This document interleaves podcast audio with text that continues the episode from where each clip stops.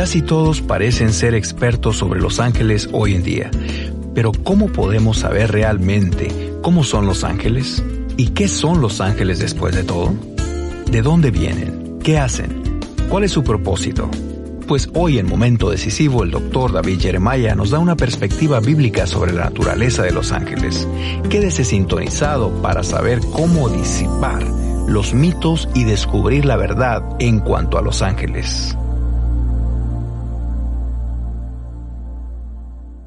Y ahora, presentamos a nuestro pastor y maestro de momento decisivo, el doctor David Jeremiah, en la voz y adaptación de Miguel del Castillo, con unas palabras más de introducción a nuestro mensaje.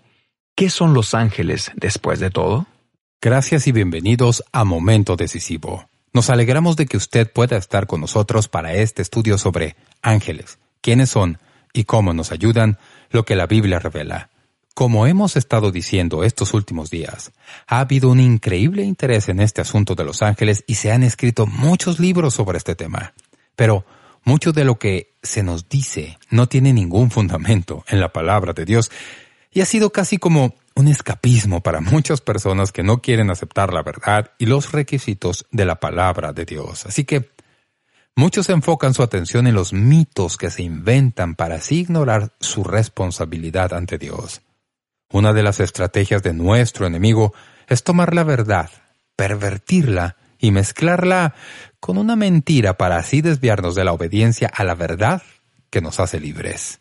Y esto es lo que ha hecho con todo esto de la angelomanía. Así que esperamos que usted pueda seguir con nosotros durante esta serie mientras disipamos el error y a la vez recibimos una perspectiva nueva de la grandeza, majestad y potestad de nuestro gran Dios. Escucharemos ahora la respuesta a la pregunta ¿Qué son los ángeles después de todo?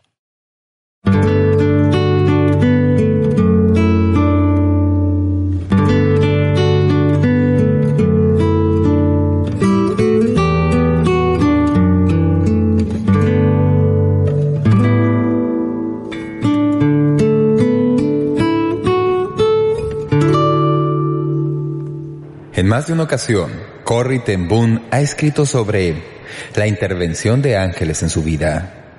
Una de esas historias se refiere a la experiencia que ella y su hermana Betsy tuvieron al ser llevadas al campo de concentración por el crimen de haber escondido judíos en Alemania nazi. En medio del horror de todo lo que sufrieron ahí, una oración elevada pidiendo el auxilio de ángeles recibió una asombrosa respuesta. Todo esto ha quedado escrito en un libro que escribió hace varios años titulado Prisionera y sin embargo. Ahí, ella cuenta su historia. Estábamos paradas en el enorme patio frente al edificio de administración del campo de concentración. Nos habíamos abrazado y envuelto apretadamente con la frazada que habíamos traído. Hacía mucho frío. Ya habíamos pasado dos días y dos noches a la intemperie. Ahora estábamos paradas en fila esperando frente al baño. En la puerta del sombrío y oscuro edificio había un montón de ropa, paquetes, maletas, alimentos y frazadas, amontonadas en un montón colorido y caótico. Gradualmente se convirtió en montaña. A los recién llegados les habían despojado de todas sus posesiones. Las mujeres que salían de las duchas llevaban un vestido delgado, una camiseta y un par de zapatos de madera nada más. Sentí que Betsy tiritaba y la apreté más. Oh Señor, sálvanos de este mal. Betsy es tan frágil, rogué. Apareció un oficial en la puerta y nos gritó, ¿tienen algún reparo para entregar su ropa? Les enseñaremos a ustedes, holandeses, lo que es Ravensburg. La luz iluminó su cruel semblante. Por unos cuantos minutos nos quedamos calladas y hablamos en silencio con el Salvador. Él estaba con nosotros y sabía lo que estábamos sufriendo y nos amaba. Señor, oré, si tú nos pides este sacrificio, danos la fuerza para hacerlo. Corri, estoy lista, dijo Betsy en un susurro. Entonces, todo está bien, respondí. Le tomé del brazo y juntas entramos en el aterrador edificio. En la mesa estaban algunas mujeres que nos despojaron de todo. Le pregunté a la mujer que estaba tareada anotando las posesiones de los que llevaban si podía usar el baño. Me señaló una puerta y descubrí que esa conveniencia no era sino un agujero en el piso de la ducha. Betsy se quedó a mi lado todo el tiempo. De repente me vino una idea. Rápido, quítate tu interior de lana, le dije al oído. La envolví con la mía y puse el atado en un rincón. El Señor está contestando nuestras oraciones, Betsy, le dije al oído. No tendremos que sacrificar toda nuestra ropa. Volvimos corriendo a la fila de mujeres que estaban esperando desvestirse. Poco después, después de habernos duchado y puesto nuestros espantosos vestidos, escondí el rollo de ropa interior debajo de mi vestido. Obviamente, se notaba, pero oré, Señor, envía tus ángeles a que me rodeen y que no sean transparentes, para que el guardia no me vea. Me sentí perfectamente en calma. Con toda calma pasé los guardias. Todos fueron revisados, por delante, por todos lados y por la espalda. Ni una arruga se escapaba a los ojos de los guardias. La mujer que iba delante de mí había escondido un suéter de lana debajo de su vestido. Se lo quitaron. Me dejaron pasar a mí, porque no me vieron. A Betsy, que venía justo detrás de mí, la esculcaron. Pero afuera nos esperaba otro peligro. A cada lado de la puerta había mujeres que registraban a todos una segunda vez. Registraban todo el cuerpo de cada persona que pasaba. Sabía que no me vería porque los ángeles todavía estaban rodeándome. Ni siquiera me sorprendí cuando me dejaron pasar. Pero por dentro elevé un jubiloso grito. Oh Señor, si tú en verdad contestas así la oración, puedo incluso enfrentarme a Ravensburg sin miedo. Fin de la historia. Ahora bien, sé que si yo pudiera echar un vistazo a sus corazones en este momento, muchos estarían diciendo, si no en voz alta, por lo menos en su corazón, ¿ocurrió eso en realidad? ¿Permite Dios en realidad eventos de esa clase en nuestro mundo? ¿Puede Él rodear a una mujer con ángeles de tal manera que ella pase por una fila de inspección y ni siquiera la vean? Bien, si ustedes estudian lo que la Biblia dice sobre los ángeles, sabrán que este minúsculo episodio es un juego de niños para un ángel asignado por Dios a uno de sus hijos atribulados. Pero, ¿qué son los ángeles después de todo? ¿De dónde vienen? ¿Cómo se ven? Hay tanto que se dice sobre ellos hoy que es importante regresar al principio y empezar en donde comienza la Biblia. Debo decirles, desde el mismo principio de este mensaje, que la Biblia enseña que los ángeles son seres creados por Dios. Dios creó a los ángeles. Por ejemplo, Colosenses 1.16 nos dice, Él es la imagen del Dios invisible, el primogénito de toda creación porque en Él fueron creadas todas las cosas, las que hay en los cielos y las que hay en la tierra, visibles e invisibles, sean tronos, sean dominios, sean principados, sean potestades, todo fue creado por medio de Él y para Él. En medio de este versículo hay una lista de la jerarquía en la creación, tronos, dominios, principados, potestades. Cada vez que aparece en el Nuevo Testamento la palabra potestades, se refiere a la creación divina de los ángeles. En el Salmo 148, versículo 3 leemos, Alabadle vosotros todos sus ángeles, alabadle vosotros todos sus ejércitos, alaben el nombre de Jehová porque Él mandó y fueron creados. Nemías 9.6 lo dice de esta manera, Tú solo eres Jehová, tú hiciste los cielos y los cielos de los cielos con todo su ejército, la tierra y todo lo que está en ella, los mares y todo lo que hay en ellos, y tú vivificas todas estas cosas y los ejércitos de los cielos te adoran. Estos versículos claramente indican que el Señor creó a los ángeles. No son resultado de ninguna gran explosión. No aparecieron en la jerarquía gracias a algún proceso de evolución. Estos versículos claramente indican que el Señor creó los ángeles, pero la cuestión real que se debate en cuanto al origen de los ángeles no es el hecho de su creación, sino el momento en que fueron creados. La cuestión es, ¿cuándo los hizo? Algunos piensan que los ángeles fueron creados antes de todos los demás, que fueron hechos antes de todos los actos creadores. Se remontan a la misma eternidad. Lo que sí sabemos es esto, que los ángeles estuvieron presentes temprano en el proceso creador. Job, capítulo 38, versículo 4 al 7 nos dice esto. ¿Dónde estabas tú cuando yo fundaba la tierra? Házmelo saber si tienes inteligencia. ¿Quién ordenó sus medidas, si lo sabes? ¿O quién extendió sobre ella cordel? ¿Sobre qué están fundadas sus bases? ¿O quién puso su piedra angular?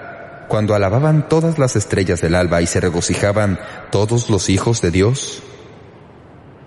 Al leer este pasaje con todo cuidado se nos dice que las estrellas de la mañana cantaban y que todos los hijos de Dios gritaban de gozo cuando Dios estaba en el proceso de crear el mundo. Lo que dice es que ellos estaban ahí al principio. Las estrellas del alba que se mencionan en este versículo casi universalmente se cree que es una referencia a los ángeles de Dios. No puede referirse posiblemente a las estrellas reales por cuanto ellas no fueron creadas sino al cuarto día de la creación. Y los hijos de Dios que se mencionan aquí también se mencionan en Job capítulo 1. ¿Lo recuerdan?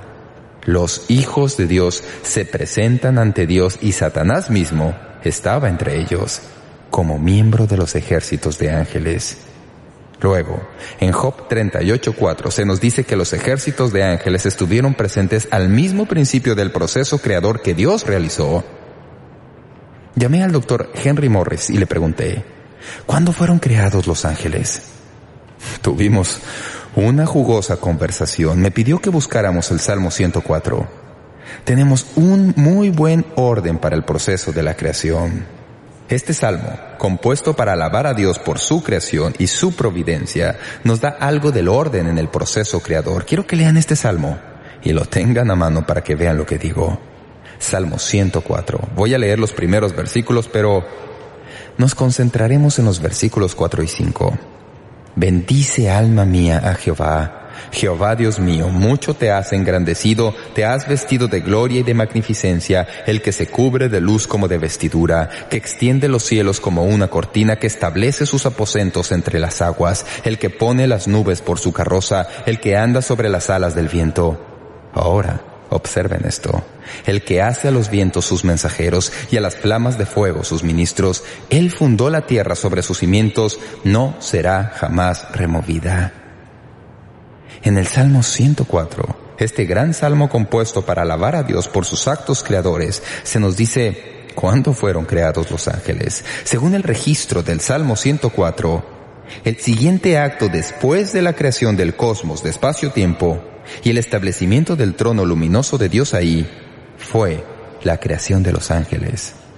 Aquí, en el Salmo 104, el versículo 5 nos habla de Dios poniendo los cimientos de la tierra justo después de haber hecho los ángeles en el versículo 4. Así que le pregunté al doctor Morris, ¿qué día fue eso? Me dijo, posiblemente el segundo día. Fue increíble pensar que una de las más importantes creaciones de Dios antes de crear al hombre, antes de que creara mucho de lo que conocemos en nuestro mundo, fue la creación de todos los ángeles. Teniendo nuestras Biblias abiertas al Salmo 104, podemos aprender algo sobre la substancia de estos ángeles. La Biblia dice que fueron creados como ministros, como llamas de fuego. El doctor Morris opina y me inclino a concordar con su opinión que esto nos da un indicio en cuanto a de qué están hechos los ángeles. Este notable versículo parece indicar que estos siervos de Dios en realidad se componen de fuego ardiente. Este concepto se halla más allá de nuestra natural comprensión, pero no hay razón para que lo rechacemos o que lo espiritualicemos prematuramente. No sabemos cuál es la naturaleza de los ángeles, pero sí sabemos que no son como nosotros. El hombre fue hecho de elementos químicos naturales y por consiguiente está sujeto a las fuerzas electromagnéticas y gravitacionales que controlan estos elementos, pero los ángeles no están sujetos a ellas. Son diferentes, son únicos. El doctor Morris opina que tiene que ver con el fuego que se menciona aquí. Es más, voy a darles otro indicio. Al leer la Biblia, Observe cuán a menudo los ángeles y el fuego aparecen en el mismo pasaje. Veremos un par de ellos hoy. Como ven ustedes, los ángeles pueden desafiar la fuerza electromagnética y de gravedad que controlan a los seres humanos. Pueden volar velozmente desde el trono de Dios a la tierra cuando Dios se los ordena y no están limitados por la gravedad u otras fuerzas naturales. De hecho, En el libro de Daniel, Daniel 9:21 leemos, Aún estaba hablando en oración cuando el varón Gabriel, a quien había visto en la visión al principio, volando con presteza, vino a mí como a la hora del sacrificio de la tarde. Daniel oró. Dios oyó su oración. Inmediatamente despachó a un ángel. No sé nada del espacio que separa los dos lugares, excepto que los ángeles no están limitados por nada de eso. Son totalmente diferentes a nosotros. Pueden hacer lo que nosotros no podemos hacer. A menudo en las escrituras se asocia a los ángeles con las estrellas del cielo, las cuales, por supuesto, son orbes de fuego ardiente. Esa es la substancia de los ángeles. Permítanme añadir un pensamiento más, ya que estamos hablando de la creación de los ángeles. Lo veremos más en un momento. Quiero que piensen conmigo en que los ángeles fueron creados y que todos fueron creados en el mismo tiempo. Vean conmigo en segundo lugar la creación simultánea de los ángeles. Es importante comprender que los ángeles fueron todos creados, tal como suena. Su número entero fue creado en el principio y no ha habido un aumento en ese número desde el segundo día de la creación. Si el doctor Morris tiene razón, a diferencia de los seres humanos quienes somos concebidos y nacemos en diferentes momentos en la historia, todos los ángeles fueron creados en un solo momento en el tiempo. Además, Escuchen con atención. No hay angelitos pequeños. Todos los ángeles son ángeles adultos que Dios creó en el momento en que los creó. Es más, en Mateo 22, 20 nos dice que los ángeles ni se casan ni se dan en casamiento. Eso quiere decir que los ángeles no procrean. Así que no hay otros ángeles que estén naciendo. El número de los ángeles que fueron creados en el segundo día de la creación es el número exacto de ángeles que tenemos hoy. Es muy importante que comprendamos esto. Ahora bien, esto nos enseña algo en cuanto al origen de los ángeles. No vamos a pasar más tiempo en esto. Hablemos de cómo son. ¿Cómo se vería un ángel si uno apareciera? Si conociéramos a algún ángel, ¿qué podríamos esperar? quiero decirles rápidamente cinco cosas respecto a los ángeles. Espero que las anote. Número uno, los ángeles son innumerables. Esto quiere decir que hay millones de ellos. De hecho, Hebreos 12:22 en realidad usa ese término para describirlos. Sino que os habéis acercado al monte de Sión, a la ciudad de Dios vivo, Jerusalén la celestial, a la compañía de muchos millares de ángeles. ¿Cuántos ángeles hay? son innumerables. Eso quiere decir que no es posible contarlos. No es posible saber cuántos hay. Segundo de Crónicas 18:18 lo dice de esta manera. Entonces él dijo, oíd pues palabra de Jehová, yo he visto a Jehová sentado en su trono y todo el ejército de los cielos estaba en su mano derecha y a su izquierda miró al cielo y vio el espacio celestial lleno de ángeles de Dios. En Daniel capítulo 7 versículo 10 leemos esto. Un río de fuego procedía y salía de delante de él, millares de millares le servían y millones de millones asistían delante de él, el juez se sentó y los libros fueron abiertos. Daniel dice que había millones de millones en Apocalipsis 5.11 leemos esto. Y miré y oí la voz de muchos ángeles alrededor del trono y de los seres vivientes y de los ancianos, y su número era millones de millones. Hicimos los cálculos y dijimos que eso quiere decir que había por lo menos 100 millones de ángeles. Recuerdo haberles dicho que 100 millones de ángeles es 2.000 estadios con 50.000 personas cada uno. Eso es un montón de ángeles.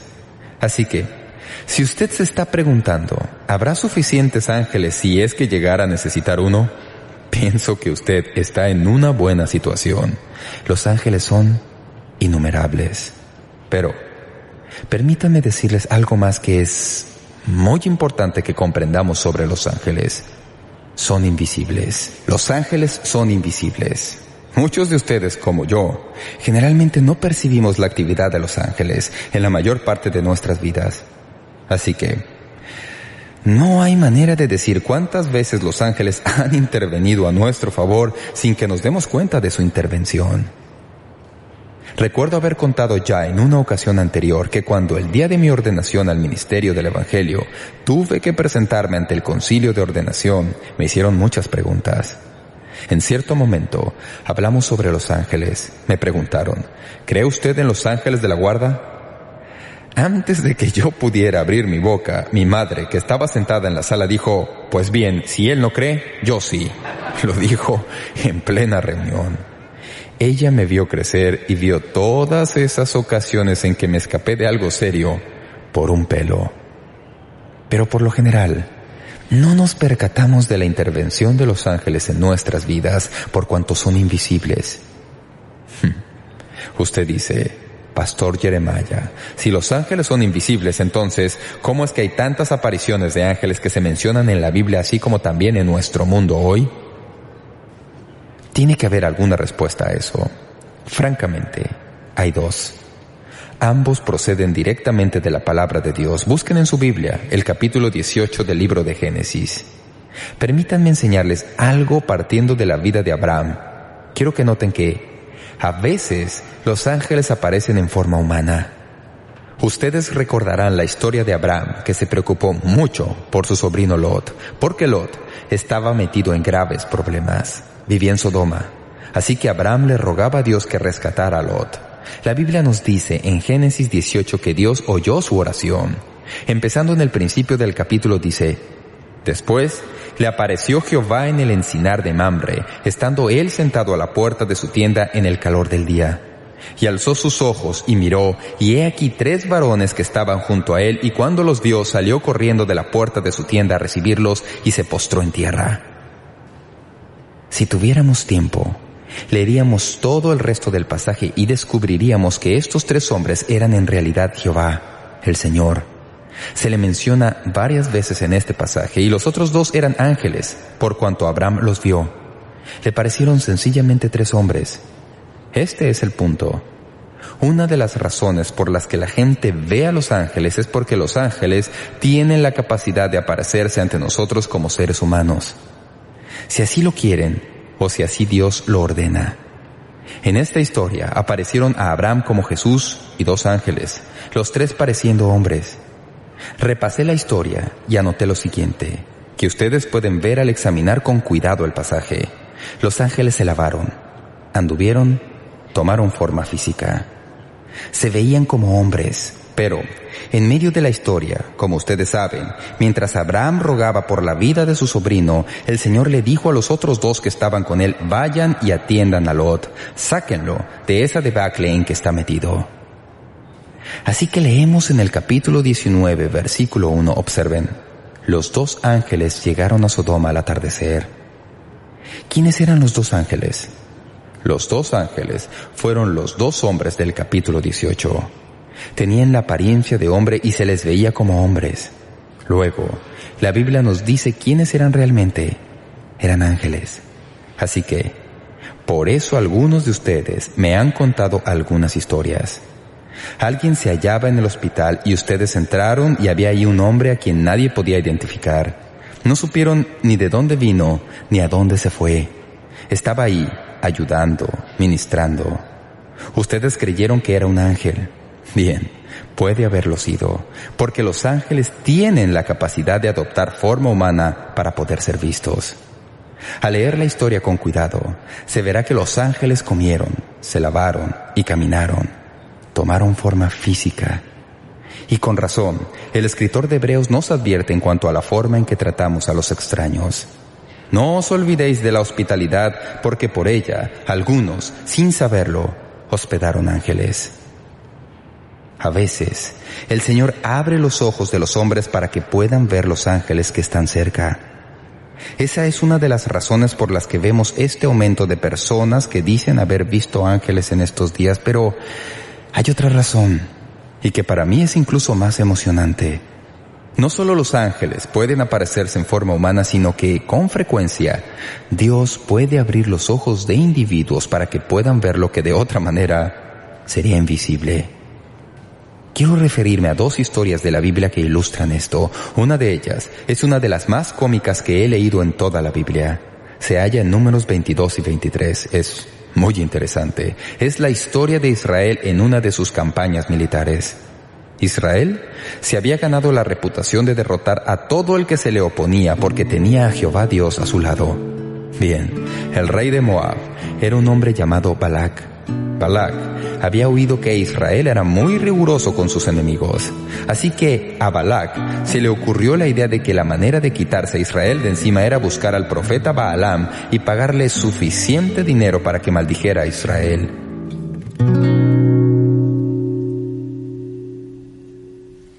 Todavía hay más para aprender sobre lo que la Biblia dice sobre los ángeles y cómo podemos entender estas criaturas que son tan populares hoy día. Estamos enfocándonos en la autoridad de la palabra de Dios, lo cual es lo que tenemos que hacer al tratar con un tema como este. ¿Cuántos saben que cuando leemos la verdad se disipa mucho error? Espero que esto es lo que suceda. Espero que algunas de las cosas que usted aprenda le ayuden a tener discernimiento con muchas de las cosas que se dicen sobre los ángeles. No olvide que tanto la guía de estudio como todos los mensajes en esta serie están disponibles y puede escribirnos o visitar nuestro sitio web momentodecisivo.org para solicitarlos. También le invitamos a que se registren para recibir nuestros devocionales diarios. De esta manera comenzará bien su día con palabras de inspiración y motivación. Visite momentodecisivo.org. Como siempre, muchas gracias por su participación hoy y hasta mañana.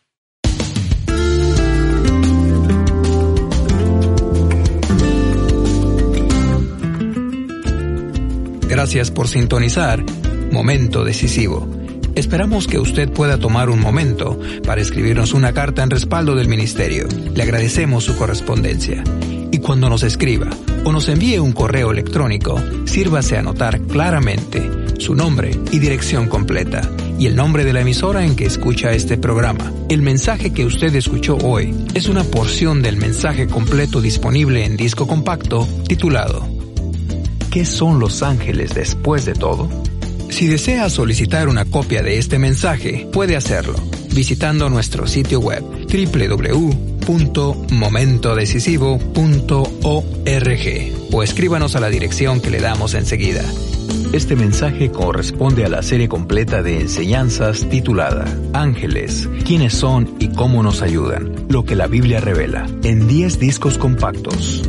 Para más información sobre cómo conseguir estos mensajes que ofrecemos, puede visitar nuestro sitio web www.momentodecisivo.org o escríbanos a Momento Decisivo, P.O. Box 3804, San Diego, California 92163, Estados Unidos de América. Sintonícenos nuevamente mañana para estudiar juntos la palabra de Dios aquí en Momento Decisivo con el doctor David Jeremiah. También puede escuchar Momento Decisivo cuando guste en nuestra página web, ubicada en momentodecisivo.org